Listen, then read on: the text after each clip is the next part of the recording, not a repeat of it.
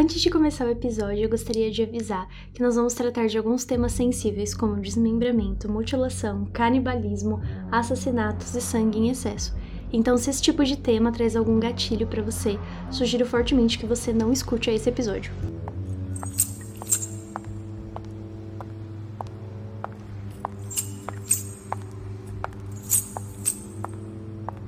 Oi, eu sou o Michel. Eu sou a Jessie. E, bem-vindos ao nosso final de temporada.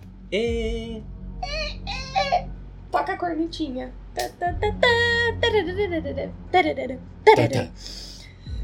Bom, como vocês sabem, né? Vocês participaram do, da votação no nosso Instagram. Então, quem ganhou o, a votação foi o Issei Sagawa. Então, este vai ser o nosso especial falando sobre quem é essa pessoa. Ou quem foi. Não sei. Vamos descobrir. Você sabe? É, se você não faz a mínima ideia do que a gente tá falando, nós abrimos uma votação lá no nosso Instagram, gatopolvo, é, sobre qual assassino vocês gostariam que a gente falasse mais dentro do tema canibalismo, contando um pouco mais sobre a vida dele e o que o levou nessa trajetória. E vocês votaram no Issei Sagawa, então o episódio é todo dele, e todo de vocês, e todos nossos. Então, fique sempre atento que a gente pode sempre fazer é, votaçõezinhas especiais de temas, personagens. Então é só ficar de olho e de ouvidos ligados que a gente sempre vai avisar no episódio que vai anteceder essa votação. Então, vamos lá. Issei Sagawa, ele nasceu no dia 26 de abril de 1949 em Kobe, no Japão. Ele é filho de uma rica família e o seu pai se chama Akira Sagawa. E infelizmente não se tem muito conhecimento sobre é, a mãe do Issei. Bom, o homem nasceu prematuro e os médicos não acreditavam que ele sobreviveria muito tempo. Que ele era pequeno, magro. Só que sabemos que ele sobreviveu, né? O Issei, ele já chegou a dizer que acredita que ele não é deste planeta e sim que ele veio de um lugar onde o planeta é habitado por canibais e que ele foi jogado na Terra de alguma forma como um, um bebê indefeso. Porém, ele cresceu normalmente. E ele conta, na sua infância, foi é, a melhor época da sua vida. E ele cresceu muito feliz e com, com pais muito amorosos e muito protetores. Por conta da sua aparência, de ser fraco, ele possuía poucos amigos, quase nenhum, e portanto ele desenvolveu uma paixão por literatura. E como sua família já era rica, né, então ele pôde sim se dedicar a essa leitura, a ficar mais tranquilo, não precisar trabalhar desde a infância, o que a gente sabe que é muito comum em famílias mais pobres, principalmente lá no Japão. Quem conhece um pouco da cultura sabe que as crianças também trabalham. Ele diz que ele sentiu o primeiro desejo canibal quando ele estava na primeira série, depois de ver uma coxa masculina que ele definiu como muito suculenta e muito bonita, e ele queria provar. O Issei teve então um sonho que marcou bastante a vida dele, em que ele e o irmão estavam presos dentro de um caldeirão e ambos prontos para servir de alimento para alguma pessoa que ele não sabia quem. O que para algumas pessoas seria só um pesadelo, para ele se tornou uma das principais motivações para o canibalismo visto que quando criança ele não foi ensinado sobre educação sexual básica e disse que o sexo sempre foi um tabu lá na sua casa. Então, por conta disso, quando ele teve a sua primeira ereção, ele acreditava estar doente e não sabia o que fazer. Então, ele colocou o seu cachorro para lamber a sua genitália, tentando amenizar a ereção. Isso faz com que ele acreditasse que os seus estranhos desejos sexuais começassem ali por volta dessa época vendo, gente? Porque tem que ter educação sexual nas, Muito importante. nas escolas. E, Ele não sabia nem que o próprio pênis servia para outra coisa além de mijar, né? E que ele é, tava doente. Pelo amor de é Deus. É um pensamento muito estranho, sabe? Botou pro cachorro, lançou pro cachorro. É, mas já, já parece desde criança que ele tinha esse problema, né? Porque colocar um uhum. cachorro pra lamber não é exatamente sanidade é, aí, né, foi, gente? Não foi perguntar lá pro pai dele, né? Enfim. É, o Issei, ele era membro de uma família bem rica e bem influente, como já foi dito. E isso fez dele uma pessoa pouco dada às recusas quanto a qualquer coisa que ele achasse que fosse direito dele, sabe?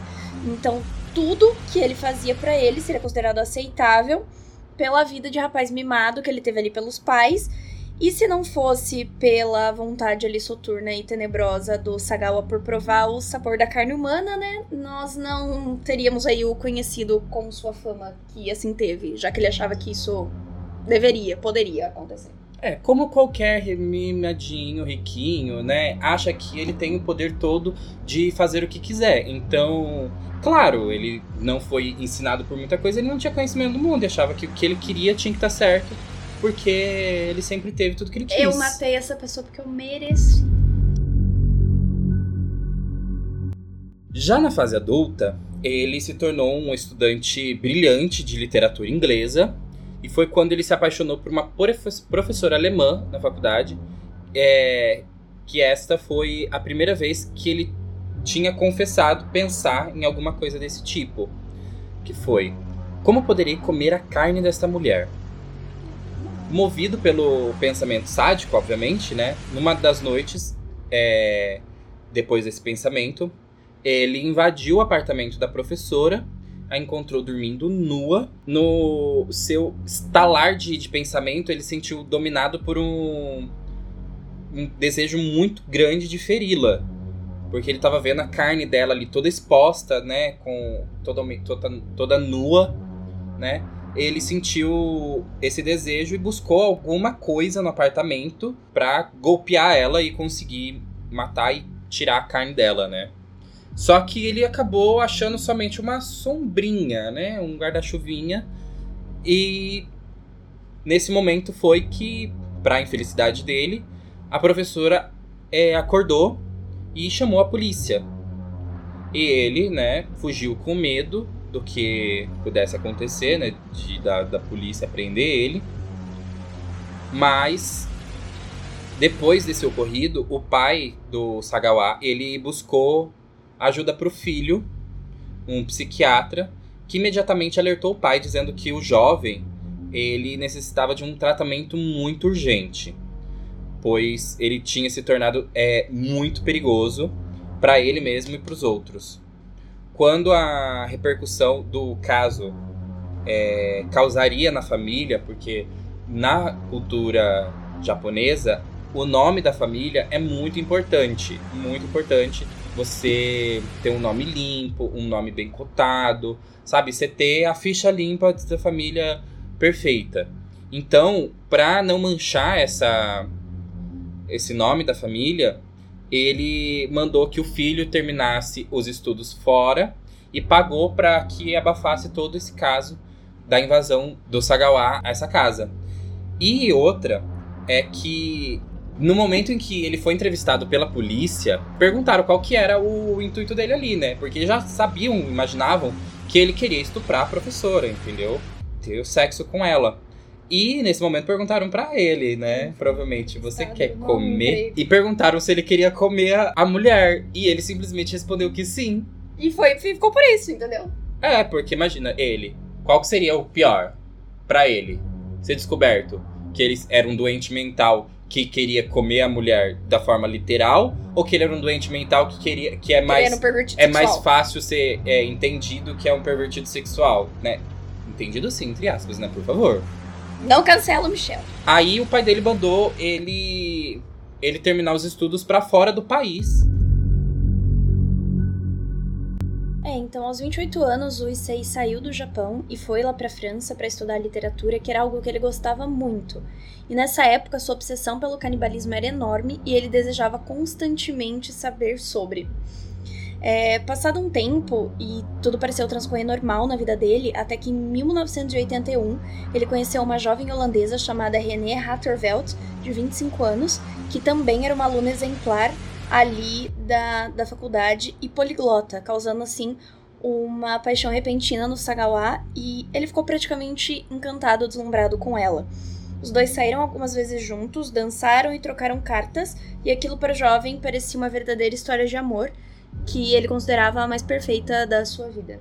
É, a jovem ela sempre visitava, é, ensinando ele um pouco do alemão que ela falava é, como língua materna. E ele, por, por sua vez, lhe ensinava os hábitos e os costumes da cultura oriental, assim como o japonês. Numa dessa dessas noites, o, a, o Sagawa ele convidou a René para um jantar em sua casa e queria que ela lesse um poema para ele, que era um, um, poema em alemão. Claro, porque ele havia preparado um gravador e gostaria muito de gravar ela recitando o poema em sua língua materna. A jovem, claro, ela aceitou, como de costume, foi até a casa dele, onde ele já, ela já estava acostumada a, a ir, né? E ela foi carinhosamente recebida e, como era habitual, sentou-se e eles jantaram, tomaram um pouco de chá, junto e algumas doses de uísque. Então, o Sagawa, ele movido pelo desejo que ele já tinha se, é, segurado por, durante muito tempo, ele terminou declarando seu amor pela jovem, onde ela só disse que o admirava muito, mas que era só uma, uma amizade, queria tê-lo apenas como amigo. Então, o Sagawa ele ligou o gravador, levantou tranquilamente, ficou rodando pela sala, né? Enquanto ela recitava o poema. Ela então, né, começou a, a recitar o poema. Ele estava rodando pela sala e ele parou por trás dela. Nesse momento, ele puxou uma carabina, que é, uma, é um tipo de espingarda, só que um pouco menor. E no, no segundo que ele puxou, Sagawa ele atirou na sua nuca. Nesse momento, ele fala que a moça estava falando em um instante, e no outro instante, ela logo caiu para frente junto com, com a cadeira. Logo em seguida, o Sagawa limpou a poça de sangue que ficou na sala, despiu a moça, coisa que ele disse que achou difícil. Em seguida, ele percebeu satisfeito porque agora ele não poderia mais recusar os seus avanços. Ele foi até a cozinha, retornando com uma faca, chegou próximo ao corpo despido da René e cortou um pedaço do seio esquerdo dela, em seguida o seu nariz e comeu ambas as partes. Minutos depois, ele tentou morder uma parte da nádega esquerda dela, tendo dificuldade. Então ele começou a cortar e aos poucos foi conseguindo e ficou admirado ao ver que a gordura era semelhante aos grãos de milho. Ele provou alguns pedaços, mas não gostou, disse que não tinha sabor, então decidiu ir cortando mais profundamente até chegar na camada mais profunda da carne. É, ele levou esses pedaços à boca e ficou maravilhado com o sabor, dizendo que parecia um sashimi de atum cru num primeiro momento, depois que ele atirou na, na René, ele se perguntou, né, em algumas entrevistas que ele deu posteriormente, ele disse que ele teve um momento de remorso, que ele pensou em ligar para a polícia no mesmo instante, só que ele disse que veio um pensamento na cabeça dele de que ele já tinha esperado 32 anos para satisfazer o desejo dele, que ele não poderia voltar mais atrás. Então, foi aí que ele resolveu continuar tudo o que ele já tinha planejado. Ele foi até a cozinha, pegou uma faca elétrica, picou ela toda em pedaços. Algum tempo depois, ele os levou até a, a cozinha, temperou com mostarda e resolveu cozinhá-los para jantar. Enquanto isso, ele voltou para a sala, sentindo que faltava algo. E mesmo após mutilar várias partes do corpo da René, ele terminou fazendo sexo com o restante do cadáver, alegando é, toda vez que ele apertava, ele ouvia ela responder um possível eu te amo. Ele disse: Quando eu subi sobre ela, um gemido saiu de seu corpo. Foi quando respondi a ela que também amava. Ou seja, esse cara é tão sádico que, tipo assim, os movimentos é, pós-morte da mulher, já ali toda desmembrada, ele ele conseguia ouvir de tão louco que ele tava, sabe? Extasiado com, com a própria loucura, que ele ouvia o que ele queria. Porque provavelmente às vezes era, não era nem um, um, um ouvido, um, um, um barulho é, real, não, sabe? Provavelmente ouviu na cabeça dele só. Após esse ato monstruoso, ele voltou para a cozinha e continuou por mais um tempo aquele ato macabro de cortar e selecionar as partes que eram mais agradáveis. É, e tirando fotos também, ele tirou muita foto. Uma coisa que a gente pode ter reparado nesse, nessa temporada é que o pessoal gosta de tirar fotos e gravar as coisas que eles fazem pra guardar, acho, como souvenir depois, né? Mas esse é um comportamento da maioria, né, dos, dos assassinos, principalmente os serial killers e os assassinos que têm, assim, um psicológico mais afetado, né? Eles guardarem lembranças ali, registros da morte das suas vítimas. É, eu acho que é de, de guardar todo o, o processo, né, uhum. que eles uhum. fazem, porque de certa forma ele já tá separando partes do corpo para guardar na geladeira para se alimentar depois, né? Só que eu acho que todo o ato assim ele continuava tirando fotos para recordar do processo, eu acho. Bom, enquanto cozinhava e comia os restos dela, ele ouviu a gravação que ele fez é, dela lendo o poema. E quando terminou, ele usou a calcinha dela como guardanapo para limpar a boca. Ele então voltou ao corpo dela, cortou o seio e o assou. O outro seio que ele já que, que sobrou, né? Mas ele não gostou da consistência gordurosa, então ele descobriu que preferia suas coxas. Quando finalmente ele, sentiu, ele se sentiu exausto de todo o trabalho que ele tinha feito, ele levou o que restava do corpo, praticamente não era muita coisa, pra, pra cama para dormir com ele. E ele sabia que na manhã seguinte ele teria que preparar para se livrar das evidências de tudo. Já no dia seguinte, quando ele descobriu que o corpo ainda não cheirava mal, ele continuou a experimentar algumas partes, e, em particular o braço, que fascinava bastante ele. Ele mastigou da axila até o cotovelo e disse que não fazia ideia de que teria um gosto tão bom.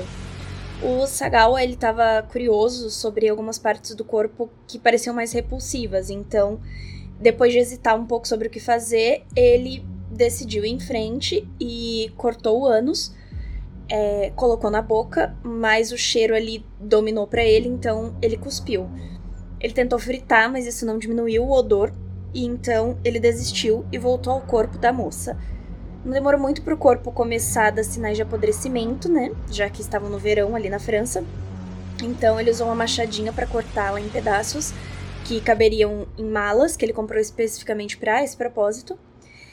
E mesmo enquanto ele desmembrava a vítima, ele ficou animado, então ele usou a mão dela para se masturbar. Ele mordeu o nariz dela e ouviu o barulho da cartilagem sendo esmagada. Já que ele sempre pensou em morder o lábio, ele removeu e colocou ali de lado. Essa parte ele guardaria para depois. Quando ele terminou de embalar as partes e trancá-las em uma mala, era meia-noite já, já era muito tarde. Então ele chamou o táxi. Chegando em Bois de Boulogne, Bois de Boulogne, ele arrastou as malas, ele arrastou as malas pro parque com a intenção de jogá-las no lago. No entanto, ele teve dificuldade com seu fardo, já que era uma pessoa é, e pesada e maior que ele, e ele, né, franzino e pequeno, não ia conseguir arrastar também, né? Mas pensa na idiotice da pessoa, mano. Ele coloca as partes da pessoa dentro de uma mala, chama um táxi. Olha a burrice. Já começa por aí que provavelmente ele deve ter pedido a ajuda do, do taxista para colocar, pra colocar dentro, dentro do porta-malas. Porta e ele pensa simplesmente em jogar as malas dentro do lago, dentro do lago de um parque. De um parque em Paris, cheio de gente. Então, ele quando estava arrastando a mala, ele avistou algumas pessoas olhando para ele, é, que se assustou Obviamente. Provavelmente. Porque tava ensanguentada, né? Ele tava lá deixando cheio de, de sangue. Então ele simplesmente saiu correndo do lugar. E deixou a mala. E deixou a mala.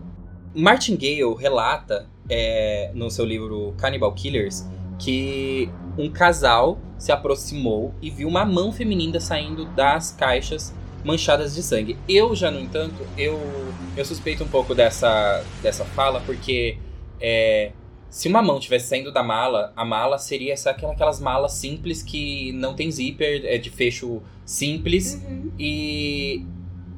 E sei lá, eu acho que, mano, é muita burrice como que ele conseguiria deixar a mão para fora a do negócio. A menos que ele tivesse arrastando a mala de zíper, né? né? Porque aqui a gente já descartaria que fosse uma mala de rodinha, porque senão ele, ele provavelmente conseguiria ter arrastado. Mas aquelas malas de mão, só se no arrastar ele movimentou o zíper e a mão saiu para fora. Não, tudo bem, eu nem, nem quero mais entrar nessa é, questão é que esse de. Detalhe não é muito Agora eu quero, eu quero que você me responda uma coisa. Hum. Se você matasse uma pessoa, esquartejasse ela, colocasse em malas, chamasse um táxi, tudo bem, você já errou aí, mas. Hum, né? Não, é. Agora, É pra você faria suspeito. tudo isso à luz do dia? Mas ele fez meia-noite. Era meia-noite do segundo dia. Ele fez tudo isso à noite. Tinha gente no parque porque era verão, galera. As pessoas ficam na rua. Não tinha toque de recolher, não tinha coronavírus. Mas, mas, eu entendo. Eu não iria pra um lugar que eu saberia que tinha gente com uma mala pra eu descartar o corpo ali, sabe? A menos que ele achou que não teria ninguém. Mas aí faria menos sentido ainda ele ter chamado um táxi pedindo pra levar ele e uma mala pesada pra um parque vazio de noite. É, mas mesmo assim, eu também, se eu fosse fazer isso meia-noite, eu não faria meia-noite, eu faria duas horas da manhã. Então, onde que eu saberia que as pessoas iam estar dormindo? Meia-noite, então ainda é cedo. É, não, mas aí eu acharia estranho. Você não acharia estranho se você fosse taxista e alguém te chamasse de madrugada e mandasse te Não, deixar. mas mandava deixar perto na frente do parque e falar, ah, mas é que dá eu atravessar a rua aqui e vou na casa do meu amigo ali. Vocês percebem que o Michel já tem um negócio bem planejado aqui, né? Se eu sumir um dia, vocês me procuram. No parque. Não, gente, que horror, não faria isso. Não, ele não faria, ele não jamais cortejaria. Não, jamais contaria meu plano no podcast. É, lógico, não faz sentido nenhum. Mas enfim, o aí as pessoas viram lá pelo menos o sangue, que é mais crível do que uma mão saindo pra fora, porque eu acho um pouco exagerado essas coisas que acontecem É. muitos anos atrás, sempre aca- acaba acontecendo de alguns exageros, né? Tipo, ai, uma mão saindo pra fora. Enfim, Se bem que no, no balanço geral esses dias rolou isso, de ter uma mão saindo pra fora de um, de um porta-malas. E Ah, a pessoa de trás, assim, o motorista de trás veio e pensou, ai, será que era aqueles, aquelas mãos de borracha? E daí ele percebeu que não, que era uma mão, assim, fazendo socorro de uma mulher que tinha sido sequestrada. Procura o link depois pra vocês verem. Mas então, É. as pessoas que viram chamou a polícia e aí, é claro, né, que iniciou aquela tarefa de ter que procurar quem era o dono da mala, né? E quem era a pessoa que estava dentro da mala também, né? Nesse meio tempo, né, o Sagawa, ele voltou pro seu apartamento, que ele havia Não, ele voltou pro apartamento pra saborear as peças, né, as partes da da moça, né, da René Hartvert, né? Ó, meu sotaque. Maravilhoso, né? Que, que havia colocado, né? Que ele tinha separado e guardado na geladeira. Enquanto ele comia essa outra refeição horrível, né? Ele folheou um pouco de pornografia, porque sabemos que essas pessoas loucas, elas são sexualmente depravadas também. Então tudo tem que ter uma ligação muito grande com o sexo. Ou é porque a pessoa é. Ela ela quer consumir aquela pessoa tão intimamente, tão fortemente, né, de uma forma sexual, só que ela não consegue exprimir isso pra fora do corpo, né, de chegar e falar, ser uma pessoa normal, digamos assim, sabe? E chegar e conversar com a pessoa. E não, ele tem que matar pra consumi-la sexualmente.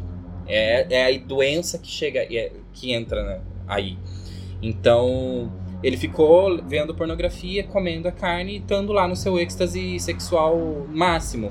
Porque, né, ele, ele a- esses monstros, essas pessoas, elas gostam tanto do, do, do negócio ali que ela tem que consumir colocar a pessoa pra dentro de si.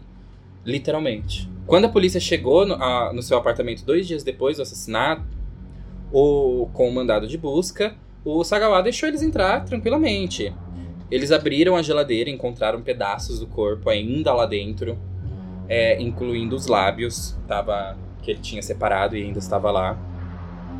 Ele, o Sagawa, ele simplesmente confessou de forma aberta. Ele chegou já falando tudo, não precisaram nem perguntar muita coisa. E ele chegou simplesmente falando tudo que ele tinha feito, contando em detalhes. Que dizem, né, é, em algumas das fontes em que foi que, que nós procuramos para fazer esse episódio, que precisaram mandar ele calar a boca, porque ele tava falando tudo, contando tudo Abertamente. abertamente e, e inescrupulosamente, porque ele não sentia remorso nenhum, então ele tava contando um feito que ele fez. Alguém precisava saber.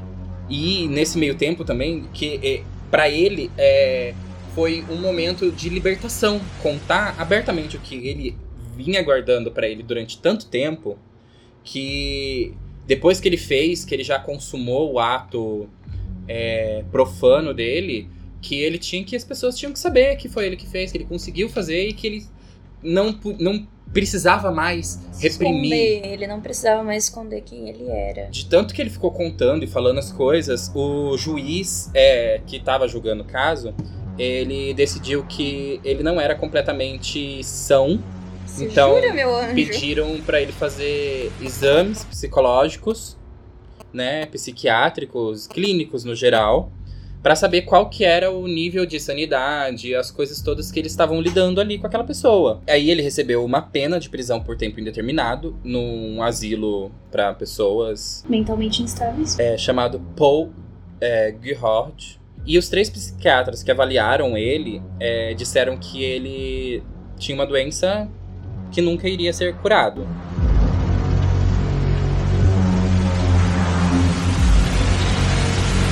Como nós sabemos, né, vale a pena ser rico. Então, o pai do Issei, o Akira Sagawa, ele era presidente da Kurita Water Industries em Tóquio. Ele acabou fechando um acordo em 1984 para transferir o Sagawa para um hospital psiquiátrico em Matsuawa, no Japão. Lá, o superintendente acreditava que ele era ação e que ele deveria estar na prisão. É, ele permaneceu nesse hospital por apenas 15 meses antes de ser liberado em agosto de 1985, novamente graças ali à influência do seu pai e contra o conselho do superintendente. Como o processo na França foi arquivado e encerrado, as autoridades japonesas elas não tiveram como dar andamento e tiveram que encerrar esse caso. Depois de matar uma mulher e consumir seus restos mortais, o Sagawa ele foi capaz de andar livremente na sociedade apenas cinco anos após o seu crime hediondo. E ele recebeu, inclusive, um passaporte para poder ir até a Alemanha. É, pra você ver, né, que essa questão é muito ridícula, porque o cara matou, né? Ele fez necrofilia, ele canibalizou, ele fez o que mais? Ele profanou um corpo, né? Porque se ele violentou de todas as formas possíveis o corpo da René, entendeu? É, o- a, a, a, família não conseguiu, não, não- nem poderia dar um, um funeral é, digno pra, pra, pra coitada, porque o- o- ela tava em pedaços, não tinha um corpo inteiro, sabe? É, e, e simplesmente porque as autoridades da França não conseguiram, não, é, não deram andamento ao, ao processo, eles arquivaram então não teve acesso. Ah, me poupe. Você acha que se, se o cara fez negócio desse, não foi o pai dele que não pagou um monte de gente aí, provavelmente gastou bastante dinheiro pra ele não ir preso? Com certeza. Militou toda! Com certeza. Porque você não acha, ah, chega lá e fala assim, não. Isso é óbvio, entendeu? Que o dinheiro ali acobertou muita coisa, como vinha sido acobertado desde a infância do Issei pelo pai dele, entendeu? É, por toda essa questão do nome da família e da influência que eles exerciam ali. Mas que isso é revoltante, é, totalmente. Porque imagina como não ficou a família dessa moça ao descobrir que ele tava ali vivendo numa boa, inclusive podendo transitar ali pela, pela Europa. Pois é, e o que piorou ainda, que é o que vem agora, entendeu? É que ele, depois que tudo isso aconteceu e ele saiu da, da- do hospital psiquiátrico, ele simplesmente ficou feliz em contar pra todo mundo o que ele fez. Ele ficava muito contente. Ele fez entrevistas na televisão. Ele até concordou em aparecer em vários filmes pornográficos. Olha, olha o, nível De, de, doença de todo mundo envolvido de aí. todo mundo envolvido. Porque, não é só pensa, dele, não, gente. Ele foi, ele foi chamado pra fazer filmes. é, na verdade, era mais soft porn, aquele que não tem exatamente o sexo explícito, mas é aquele que é, é insinuado. Porque lá no Japão tem uma questão muito forte com essa, com essa coisa sexual, sabe? Com a pornografia em si. Se você, talvez, não sei, tiver visto, mas procurado ver um porno asiático, japonês, você vai ver que lá eles tampam tudo coisadinho é, as partes íntimas, quando é uma coisa mais explícita. Mas no geral, nunca tem é, é, o que é legal lá dentro, né? Porque não é legal ter, fazer pornografia lá. é, Essa pornografia explícita. Eles fazem essa pornografia mais soft. E ele foi chamado pra insinuar que ele tava comendo, né? Ele mordiscava as mulheres, sabe? E ele ficava lá, é, fazendo esses filmes pra se sustentar, porque assim, o pai dele, né, a família dele gastou uma grana para ele não ir preso, continuar preso. Ok, mas ele não fazia mais parte da família. Ele não era mais cotado na família, sabe? Por quê? Vamos te deixar ser livre, mas não conta mais pra gente, não conta mais com a gente. Então ele começou a precisar dessa grana que não estou defendendo ele, gente, eu estou contando simplesmente o fato das coisas que aconteceram. Então, para se sustentar, ele não ia conseguir um emprego comum. E a mídia estava querendo é, que a mídia também, né, o povo é, quer sugar a, a, a fonte até o limite, né? Vê aí essas franquias de coisas que acontecem ah, até a exaustão. Eles folam até não poder mais. Então, eles chamavam ele não só para fazer isso, como eles, eles é, um romancista pegou pra, fazer a história do dele, contar a história dele em livro, e ele contava todas as partes com mínimos detalhes e com um sorriso no rosto nos livros que ele escreveu, né, que ele relatou e foi escrito em nome dele, né? E, tipo assim, tinha. Ele teve acesso ao, ao material, né? É, que ele tinha lá, né? As fotos que ele tirou. E então, esses livros, alguns deles, têm as fotos da, da mulher lá, da, da coitada da René, toda esquartejada, mordida, sabe? Comida. E, e o povo comprava. E o mais louco de tudo é que esse povo que comprava o livro pedia para ele autografar, às vezes pedia para autografar alguma cena específica com a foto da Como mulher comida. Como se ele fosse um herói. Nossa, a gente teve uma situação muito semelhante no Brasil recentemente, recentemente assim, né, naquelas, que foi o que aconteceu com o goleiro Bruno lá também, né, que que até hoje não encontraram o corpo da mulher que ele não, assassinou. Nem vai. E nem vai, e ele foi contratado, aí as pessoas tiram foto com ele na rua, idolatram um assassino. Isso é, chega um pouco naquelas questões que a gente já comentou sobre o sensacionalismo da mídia acerca de coisas que não deveriam ser aí valorizadas, porque isso é uma valorização, sim de certa forma, e bem como dessa curiosidade mórbida que a maioria das pessoas tem por detalhes, porque muito do, do, do fanatismo acerca do, do Iseia, porque ele contava em detalhes muito explícitos sobre o crime que ele havia cometido, e isso fascinava as pessoas de uma forma muito doentia. E, assim, é, existe um, uma, um estudo em cima dessas. É, sobre essas pessoas que procuram é, sobre esses assuntos, né, que idolatram esses ícones, entre aspas, profanos, que são esses serial killers, eles procuram e idolatram os trabalhos dele. Nós gostamos sim, eu não vou dizer, eu não tô me tirando fora dessa, dessa, desse saco, né, dessa, dessa gama de pessoas, mas assim, eu vejo as coisas com um olhar crítico. Eu gosto de entender e saber as coisas que acontecem, eu não digo isso pela minha amiga aqui, eu estou dizendo por mim especificamente. Eu gosto de saber sim sobre essas, esses acontecimentos, essas coisas, mas assim, não é de uma forma doentia. Eu não tô idolatrando ele. Eu gosto de saber essas histórias no, no intuito de, sabe, tipo uma prevenção, uma autoconservação, porque se eu vejo, entendo mais ou menos como essas coisas acontecem, sabe? É um jeito de você se armar contra. Se você consegue entender e ver de tanto que você ouve estuda sobre serial killers, assassinos e outras coisas e tal, você acaba pegando meio que uma ideia de como essas coisas acontecem. Claro que o mundo é muito vasto, então provavelmente pode acontecer de ser você surpreendido, mas você consegue traçar um, um, um, arquétipo, sabe? Um, uma linha para esse pensamento e você se desviar disso.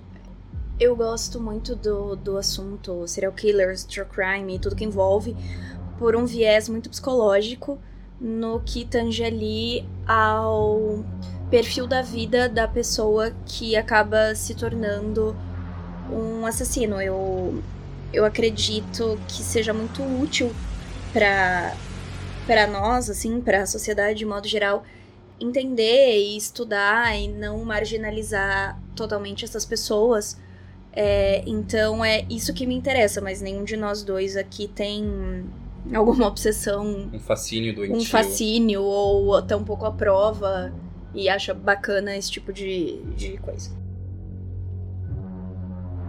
Agora, o Sagawa, ele gosta de ser o foco da, da mídia, sabe? O foco da atenção. Ele gosta de, de tabloide, ele, concede, ele concedia muita entrevista e fazendo vídeos para saciar essa curiosidade do voyeurismo de quem quer que se aproximasse dele, de, de alguém que comeu a carne humana. Ele aparentemente acha é, essa atenção muito divertida, sabe? Diverte ele. E, e ele não sente é, que fez nada de errado. Sabe quem que ele me lembra bastante também?